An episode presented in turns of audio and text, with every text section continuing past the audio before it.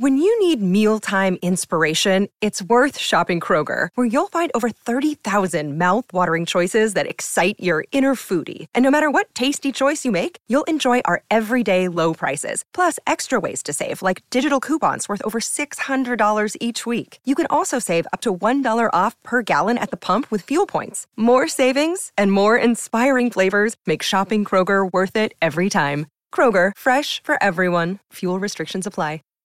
Save big on your Memorial Day barbecue, all in the Kroger app. Get half gallons of delicious Kroger milk for 129 each, then get flavorful Tyson natural boneless chicken breasts for 249 a pound, all with your card and a digital coupon. Shop these deals at your local Kroger, less than 5 miles away, or tap the screen now to download the Kroger app to save big today. Kroger, fresh for everyone. Prices and product availability subject to change. Restrictions apply. See site for details. Dicen que no existe el crimen perfecto. Lo que existe es el crimen mal investigado. Siempre, en cualquier investigación, aparece una pista clave que lleva hacia el asesino. Encontrémosla juntos, repasando este caso abierto.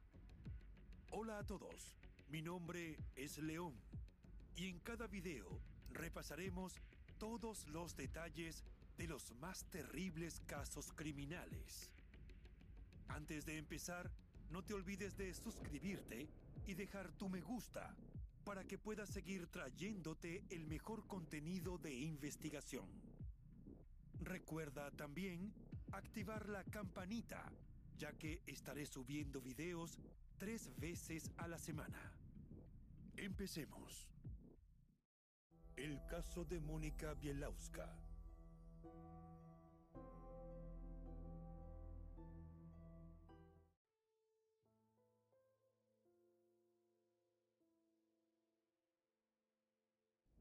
Mónica Bielawska nació en marzo de 1993 en la histórica ciudad de Legnica, Polonia. Es la única hija procreada durante el breve matrimonio de Magdalena Paulak y Robert Bielawska, ambos oriundos de esa localidad cuya tormenta histórica marcó de alguna forma el destino de la niña.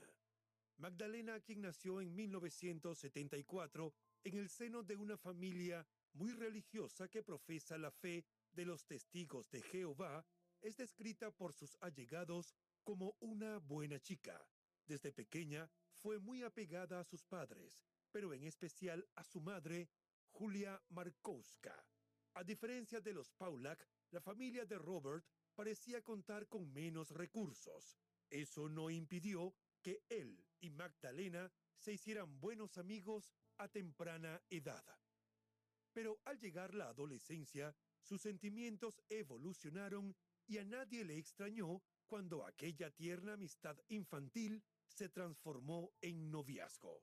Para todos era evidente lo unidos que eran desde la infancia, y a modo de broma les decían que se enamoraron cuando jugaban en la misma caja de arena en el parque siendo niños. Cuando Magdalena cumplió los 18 años, en 1992, se casó con Robert, que para el momento tenía entre 20 y 21 años. Pero la pareja no tenía recursos para costear una vivienda donde establecerse, y debido a esto se mudaron con la familia de la joven. Magdalena no trabajaba y aunque su esposo se esforzaba por ganar dinero para el sustento familiar, la realidad era que sus fuentes de ganancias no eran muy claras y se dudaba de que fueran del todo legales. Para colmo, no tenía ninguna estabilidad en esos ingresos. Se dijo que ayudaba a sus suegros vendiendo oro en los mercados y todos consideraban que no había nada irregular en eso, pero otras actividades a las que se dedicaba eran un poco más turbias. Robert jugaba el Tricar Mont, un sistema de cartas considerado una estafa. Captaba a personas en la calle y en el mercado para engañarlas y hacerles apostar una suma de dinero. También se rumora que en ese entonces traficaba alcohol hacia la vecina República Checa. El joven matrimonio estaba atravesando muchas dificultades y comenzaron a surgir desavenencias.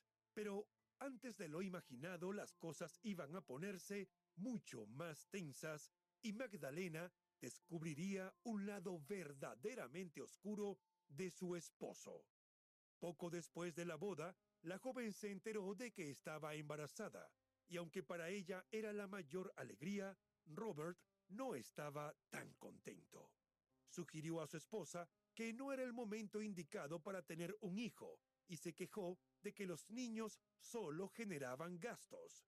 Con ese argumento, le pidió que interrumpiera el embarazo y hasta le dio dinero para terminar con la gestación. Sin embargo, Magdalena quería tener al bebé y no tomó en cuenta todo lo dicho por su esposo. En marzo de 1993, contra todo pronóstico, dio a luz a su hija, Mónica Bielauska. Mónica era una saludable y hermosa bebé de cara redonda y mechones de pelo rubio. Sus abuelos maternos la adoraron de inmediato y a menudo ayudaban a Magdalena a cuidarla. Pero aparentemente los suegros de Robert no lo veían con buenos ojos y opinaban que no se comportaba como un verdadero padre. Por el contrario, a veces demostraba verdadera antipatía por la niña. Además, eludía sus responsabilidades, evitaba trabajar, no ayudaba en los quehaceres domésticos ni pasaba tiempo con Mónica. Era toda una carga, pero Magdalena lo amaba y sus padres respetaban su decisión. En vista de la creciente tensión en el hogar, donde era difícil convivir cuatro adultos y un bebé, Robert decidió irse a Italia por seis meses, argumentando que allí podría ganar más dinero para cumplir el rol de esposo responsable que todos esperaban de él. Pero cuando regresó, no llegó con el dinero que supuestamente iba a reunir allá, y nada había cambiado. Robert no se vinculaba con su hija y siempre se lamentaba de los gastos que implicaba mantener a un bebé. Además, le reclamaba a Magdalena por la poca atención que le prestaba a él, pues desde que se convirtió en madre vivía solo para el bienestar de Mónica.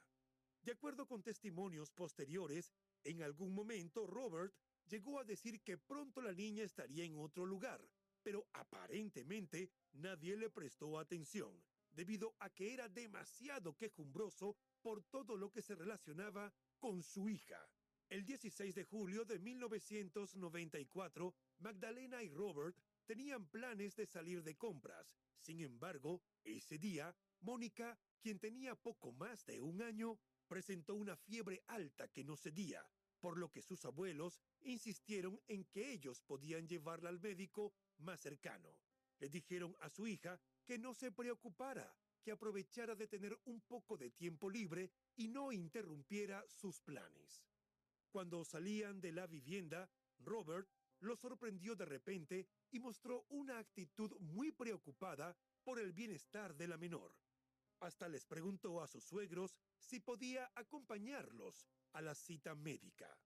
Pese a las muchas diferencias previas, los abuelos accedieron a que su yerno los acompañara. Pensaron que quizá, por fin, había cambiado de opinión y ahora iba a ser el padre que debió ser desde el inicio, así que accedieron. Una vez en el consultorio, el médico recetó antibióticos para Mónica, por lo que se fueron todos a una farmacia. La abuela Julia entró en el edificio, dejando a su marido y a Robert con la pequeña en su cochecito. Pero una vez adentro, notó que no tenía dinero y salió a llamar a su esposo para que pagara los medicamentos por ella. Robert se quedó afuera con su hija mientras Julia los observaba desde dentro de la farmacia. Estaban a pocos metros. El cochecito se encontraba cerca de un tablón de anuncios y de un teléfono público. La abuela volteó a hablar con el farmacéutico mientras su esposo pagaba los medicamentos. Minutos más tarde, cuando salieron de la farmacia, Robert no estaba allí, ni tampoco el cochecito con su nieta. Aunque se angustiaron mucho, pensaron que el padre pudo haberse llevado a la niña a la casa para protegerla de las altas temperaturas, ya que estaban en pleno verano y había una gran ola de calor. No obstante, cuando los abuelos llegaron a la casa que todos compartían, Robert y Mónica no estaban. Revisaron todo el lugar y fue entonces cuando notaron que faltaban el pasaporte de Robert, así como las mejores ropas de Mónica. Tampoco estaban las fotos que le habían tomado a lo largo de sus 16 meses de vida. Los padres de Magdalena tuvieron un mal presentimiento al recordar que unos meses antes, Robert fue a la oficina de pasaportes para que incluyeran a Mónica en su registro. Por aquel entonces, la joven pareja planeaba un viaje de ensueño a Italia, así que en el momento a nadie le pareció sospechoso. Pero ante la extraña situación de ese día, con una bebé enferma, sin la medicina que la ayudaría a mejorar y lejos de su familia, el temor de los abuelos aumentaba a medida que transcurría el tiempo sin tener noticias de su nieta. Por increíble que parezca, Magdalena se resistía a llamar a la policía. Pese a lo que dijeran sus padres, ella no podía creer que su marido, a quien conocía desde la infancia, pudiera hacer algo así. Sin embargo, ellos le rogaron que se comunicara a la comisaría para denunciar la desaparición y el presunto secuestro de Mónica, y así lo hizo. De inmediato, la policía activó un operativo para investigar el paradero de Robert y Mónica. Mientras tanto, Magdalena se dedicó a llamar a todos sus conocidos para ver si conseguía alguna información sobre su ubicación. Durante la investigación, descubrieron muchos hechos que demostraban la clase de mal padre que era Robert. Informes judiciales señalan que supuestamente había golpeado y pellizcado a la niña varias veces. Incluso, delante de Magdalena, golpeó a la bebé en el rostro y hasta llegó a decir que la crianza de Mónica era costosa y generaba demasiados gastos, por lo que sería mejor venderla. El tiempo transcurría sin noticias del padre y de la niña, pero al cuarto día, Robert se comunicó con su esposa desde una cabina telefónica y le dijo que quería reunirse con ella para explicarle lo sucedido. Magdalena acudió a la cita en un parque público y allí Robert le dijo que se llevó a Mónica a la República Checa, donde desafortunadamente tuvieron un accidente de auto en el que la bebé falleció. Magdalena estaba destrozada, pero a la vez le costaba creer esa historia que su esposo le estaba contando. La joven madre razonó que si esa historia fuera cierta, un accidente de tráfico con fallecidos habría generado que se hiciera un reporte policial, un funeral y un entierro de las víctimas fatales. Presionó a Robert, insistiendo en que sabía que estaba mintiéndole, y éste le dijo que estaba bromeando y que lo que sucedió en realidad es que le había dado a Mónica a unos comerciantes de oro en Katowice porque quería lastimar a sus suegros. Según esa nueva versión, la dejó a cargo de unas personas mayores. Tras la confesión, se esperaría que la angustiada madre fuese corriendo a las autoridades, pero Robert utilizó una de sus tretas para que retirara la denuncia por secuestro. Le dijo que a cambio él la llevaría hasta el lugar donde se encontraba la niña. Magdalena, quien siempre fue manipulada por su esposo y además estaba desesperada por el bienestar de su hija, accedió a la petición y retiró la denuncia policial. Posteriormente, abordó junto a Robert un tren hasta la ciudad polaca de Katowice. Según el hombre, se encontrarían en la estación con Mónica y sus cuidadores, pero una vez que llegaron, no había nadie allí. Robert le dijo a Magdalena que lo más probable era que estuvieran en un mercado cercano, así que los dos se dirigieron a ese lugar. Una vez allí, la pareja buscó por cada uno de los pasillos. De pronto, Magdalena se dio cuenta de que estaba sola y Robert había huido del lugar. Desesperada y defraudada, la mujer regresó a Legnica y volvió a denunciar el secuestro de la niña ante la policía. De ahí en adelante, Magdalena y sus padres no tuvieron descanso. Incluso dieron entrevistas en programas de televisión con las que buscaban apelar al corazón de Robert para que devolviera a la niña.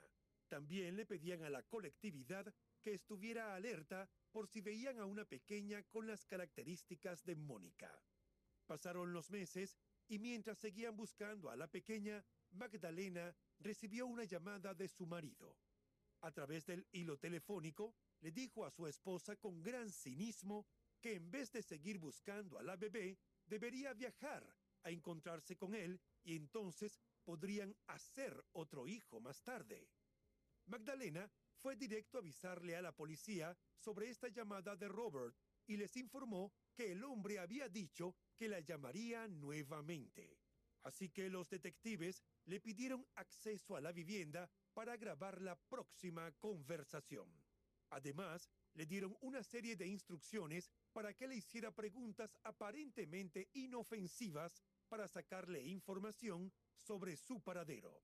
Durante la llamada, Robert estuvo alerta y no detalló dónde estaba, pero le dijo a Magdalena que si ella decidía ir a verlo, él le daría una dirección en la República Checa donde unos emisarios la llevarían a su encuentro. El 10 de enero de 1995, la policía emitió una orden de detención para Robert con una alerta roja. Eso significaba que, al encontrar a la persona buscada, debía ser extraditada de inmediato. Pronto, encontraron a Robert en Viena, Austria. Los oficiales querían ponerle las esposas al instante, pero debían cumplir con varios requerimientos legales para que la detención fuese válida. Finalmente, tres semanas después, el padre y secuestrador de la pequeña Mónica estaba de vuelta en Polonia y esta vez llegó esposado. Pero el caso estaba lejos de cerrarse. Robert era un experto manipulador y pretendía manejar a todos los demás como durante años hizo con Magdalena. Así, durante uno de los interrogatorios con los investigadores, el sujeto intentó fingir una enfermedad mental. Se golpeó la cabeza contra la pared, empezó a gritar sin control y amenazó con quitarse la vida si no lo liberaban inmediatamente. Sin embargo, las autoridades no estaban dispuestas a caer en esos trucos y decidieron que el hombre fuese evaluado por un psiquiatra. El experto dijo que no veía ningún problema de salud mental, por lo cual podría ser interrogado el tiempo que fuera necesario y que estaba apto para ser enjuiciado.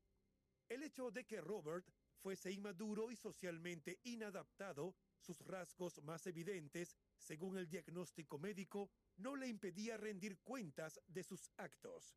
De acuerdo con los especialistas que lo evaluaron, él no entendía ni aceptaba los deberes que iban de la mano con el hecho de ser padre, como asegurar bienestar material para la familia y participar en la crianza de la niña. Adicionalmente, se estableció que Robert desarrolló hostilidad hacia Mónica, a quien consideraba una fuente de conflicto y un obstáculo para la ejecución de los planes que tenía para el futuro, que solo incluían a Magdalena. Tomando en cuenta los resultados de las pruebas psicológicas, los especialistas afirmaron que él era capaz de haber vendido a la niña. Fueron más allá al decir que no descartaban que si el plan para deshacerse de la menor de una manera no violenta hubiese fallado, él mismo pudo haber contribuido a la muerte de su propia hija. La motivación para un hecho de esta naturaleza, según los analistas, podría haber sido un deseo primitivo de eliminar la fuente de obstáculos para sus planes. Cuando quedó claro que era imputable y que no tenía enfermedades mentales, se hizo la primera revisión del caso. Como siempre, Robert dio otra versión favorable a él que lo libraba de culpa. Dijo que en realidad no recordaba nada de lo sucedido el día que se llevó a la niña con él y no fue vista nunca más, porque había tomado 12 pastillas de benzodiazepina, un potente psicotrópico con efectos sedantes, poniendo en evidencia que era socialmente inadaptado y además un ser muy egoísta, Después de la primera vista del caso por la desaparición de su pequeña hija, el hombre decidió llamar a Magdalena para hacerle otra propuesta insólita. Le dijo que volviera con él y a cambio él recuperaría a Mónica. Pero al parecer, la joven madre ya había aprendido que no podía confiar en su esposo y decidió entonces solicitar el divorcio. A medida que se producían nuevas audiencias, Robert iba cambiando las versiones de lo ocurrido. En un momento, admitió su culpabilidad y alegó que se llevó a la niña lejos del hogar y que la vendió debido a la mala situación familiar. Afirmó que se llevó a Mónica para vengarse de sus suegros, debido a la evidente antipatía que ellos sentían hacia él por no ser capaz de procurar un lugar propio para vivir con su familia. Sin embargo, en audiencias posteriores, nuevamente cambió su testimonio. Esa vez dijo que no vendió a Mónica, sino que le pagó a alguien para que se la llevara, solo para hacer enfadar a su suegra.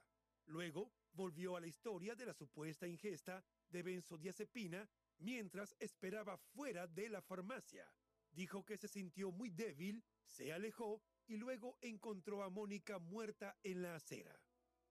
Estando detenido, también declaró que Mónica había muerto y él había enterrado el cuerpo en un bosque. Lo trasladaron al lugar y no se halló nada. Más tarde, él mismo admitió que había mentido, pero que había recurrido a ese argumento porque necesitaba ir a tomar el aire. Aunque nadie lo consideraba una persona creíble, la policía investigaba todas las pistas que el sujeto daba. Así los investigadores decidieron ir hasta Austria, donde supuestamente vivía un comerciante que era intermediario en la colocación de la niña con una familia, pero se determinó que esa persona no existía. La misma suerte corrieron en Katowice, donde no pudieron constatar que hubieran comerciantes de oro que coincidieran con la descripción que dio Robert de la pareja que supuestamente tenían a la niña bajo su cuidado. El área del bosque de Slotorja, Polonia, donde supuestamente la había enterrado, también fue registrada varias veces. Los agentes incluso llevaron al sitio a perros de rastreo, pero no se encontraron vestigios de la niña ni de su cochecito. La pequeña Mónica tampoco fue localizada durante las visitas de la policía y las diferentes gestiones hechas por Magdalena y sus padres en orfanatos, así como en centros de adopción y cuidado de menores. Mientras se desarrollaban las investigaciones, los tribunales procesaban a Robert. Por razones que se desconocen, fue puesto en libertad bajo supervisión policial. Los abuelos y la madre de Mónica, así como los ciudadanos polacos que siguieron el caso, quedaron atónitos al conocer las noticias. No podían creer que a pesar de haberse fugado antes y de que para detenerlo fue necesario buscarlo en el exterior, lo dejarán salir del tribunal solo bajo vigilancia. Tal como se esperaba, Robert volvió a huir de Polonia y desapareció durante largos años. Mientras él andaba libre por el mundo, como si no tuviera cuentas pendientes con la justicia, Magdalena y sus padres seguían moviendo cielo y tierra para tratar de dar con el paradero de Mónica. Para ese entonces, la pequeña ya habría crecido y no sería un bebé, sino una niña en edad escolar. No se resignaban a perderse los primeros años de la vida de quien había sido la alegría del hogar, pero la única persona que podía ponerle fin a su angustiante incertidumbre se negaba a darles respuestas. Pasó el tiempo y fue en el año 2008 cuando el abogado de Robert se dirigió al Tribunal de Distrito de Legnica informó de que su cliente estaba dispuesto a comparecer ante el juez con la condición de recibir un salvoconducto que le permitiera permanecer en libertad hasta que hubiera una sentencia definitivamente firme. Es decir, que si el veredicto no lo favorecía, permanecería libre hasta recibir la condena. Y aunque parezca increíble, esa petición fue aceptada porque era la única forma de que el sujeto se presentara a responder por sus actos. Como de costumbre, Robert usó el juicio que duró varios meses para retractarse a sí mismo como una buena persona que nunca tuvo responsabilidad de nada y que siempre actuó obligado por las circunstancias o por las acciones de otros. No solo afirmó que era inocente, sino que trasladó la culpa de lo ocurrido hacia sus suegros, afirmando que Julia y su esposo le obligaron a entregar a Mónica para un sacrificio empujados por sus creencias religiosas. El tribunal no admitió el descabellado argumento y llegó a la conclusión de que lo más probable era que Mónica hubiese sido víctima de trata de personas en manos de su propio padre. El veredicto se produjo un año después, el 30 de abril de 2009. Robert, que en ese momento tenía 48 años, fue declarado culpable de secuestrar a su hija en contra de la voluntad de su madre y de venderla a personas desconocidas. Finalmente, el tribunal condenó a Robert Bielawski a 15 años de prisión por el secuestro y venta de Mónica Bielawski, cuando ésta tenía tan solo 16 meses de nacida. Al momento de emitir la sentencia, el juez Michalski dijo que el acusado trató a su hija como un obstáculo y decidió apartarla de su vida. Además señaló que nunca mostró algún remordimiento ni dio signos de arrepentimiento por su vergonzoso acto, lo cual, a su juicio, merecía una dura valoración. El magistrado destacó que, si bien Robert se había entregado de manera voluntaria, no era menos cierto que durante el juicio no hizo nada para revelar qué había ocurrido realmente cuando se llevó a su pequeña niña y jamás volvió a ser vista. Pero Robert había obtenido un salvoconducto antes del juicio, y eso le permitió quedar en libertad hasta el momento en que se le impusiera una sentencia firme. Una vez más, el sujeto desapareció sin dejar rastro. Las autoridades emitieron una orden europea de detención contra él. Finalmente, en septiembre de 2009, fue arrestado en Austria. De allí lo deportaron a Polonia y fue encarcelado para cumplir su condena.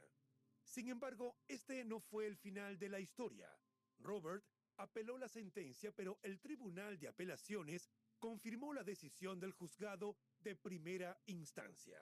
Pero el sujeto no se resignó a estar tras las rejas y en 2017 solicitó un indulto alegando en esa oportunidad que dio a Mónica en adopción sin recibir dinero por ello. Afirmó que toda la evidencia que se presentó contra él en el juicio había sido fabricada. No obstante, su solicitud fue rechazada por infundada. Sin darse por vencido, en 2019 presentó ante el Tribunal Supremo un recurso de nulidad de la sentencia. En esa ocasión fue mucho más allá con sus argumentos. Llegó a asegurar que se vio obligado a entregar la niña a una pareja de conocidos que no podía tener hijos y que tomó esa decisión porque él tenía que salir del hogar de sus suegros. Calificó a los padres de Magdalena como unos completos psicópatas, extremadamente cegados por su secta, en referencia a su fe en los testigos de Jehová. Según Robert, el veredicto de la Corte no obedeció a pruebas reales, sino que fue dictado para complacer a los responsables de una supuesta campaña mediática en su contra. Dijo que lo habían convertido en un chivo expiatorio.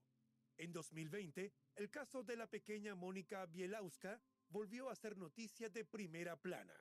En ese entonces, una estadounidense llamada Kelly, de 27 años, vio en Internet un artículo sobre la desaparición de la niña polaca mientras navegaba por Internet buscando información sobre su propia adopción, ya que sabía que sus padres la habían llevado a Norteamérica desde Polonia o de Ucrania. La joven se puso en contacto con las autoridades polacas y solicitó que le hicieran pruebas de ADN, ya que consideraba que había muchas coincidencias importantes entre su vida y el caso de Mónica. En 2022 se conoció que los resultados lamentablemente indicaban que Kelly y Magdalena, la madre de la niña perdida, no estaban emparentadas. Para Kelly y la familia de la pequeña fue muy decepcionante, pues no hallaron las respuestas que tanto esperaban. No obstante, algo bueno surgió de toda la situación generada por la inquietud de la chica, pues la policía de Lecnica anunció en un comunicado que sus agentes seguían buscando a Mónica e invitaban a cualquier persona que pudiera tener información a comunicarse con ellos. Pese a todos los esfuerzos en el curso de la investigación, que se ha prolongado por casi tres décadas, no se ha logrado determinar qué le sucedió exactamente a Mónica. Los tribunales de todas las instancias que evaluaron el caso nunca dudaron de que la pequeña niña fue víctima de trata de personas, pero la cantidad de explicaciones contradictorias de su padre crearon una trama compleja en la que resultó imposible establecer un hilo conductor e identificar a la otra parte de la transacción. En marzo de 2023, Mónica cumpliría 29 años, aunque sus abuelos murieron sin saber lo que realmente le ocurrió a su amada nieta, su madre no ha perdido la esperanza de verla nuevamente y abrazarla. Con el paso del tiempo, se difundieron imágenes creadas por programas de proyección de edad en los que se muestra cómo luciría Mónica en la niñez y adolescencia, lo que pudiera ayudar a que alguien la identifique. Aunque Robert sigue tras las rejas, se estima que podría salir libre en 2024 sin haber revelado jamás dónde está Mónica.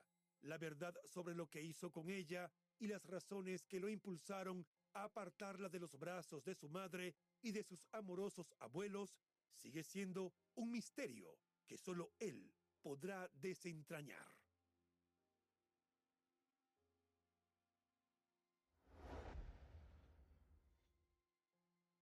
When you need mealtime inspiration, it's worth shopping Kroger, where you'll find over 30,000 mouthwatering choices that excite your inner foodie. And no matter what tasty choice you make, you'll enjoy our everyday low prices, plus extra ways to save, like digital coupons worth over $600 each week. You can also save up to $1 off per gallon at the pump with fuel points. More savings and more inspiring flavors make shopping Kroger worth it every time. Kroger, fresh for everyone. Fuel restrictions apply. Save big on your Memorial Day barbecue, all in the Kroger app. Get half gallons of delicious Kroger milk for 129 each, then get flavorful Tyson natural boneless chicken breasts for 249 a pound, all with your card and a digital coupon. Shop these deals at your local Kroger, less than 5 miles away, or tap the screen now to download the Kroger app to save big today. Kroger, fresh for everyone. Prices and product availability subject to change. Restrictions apply. See site for details.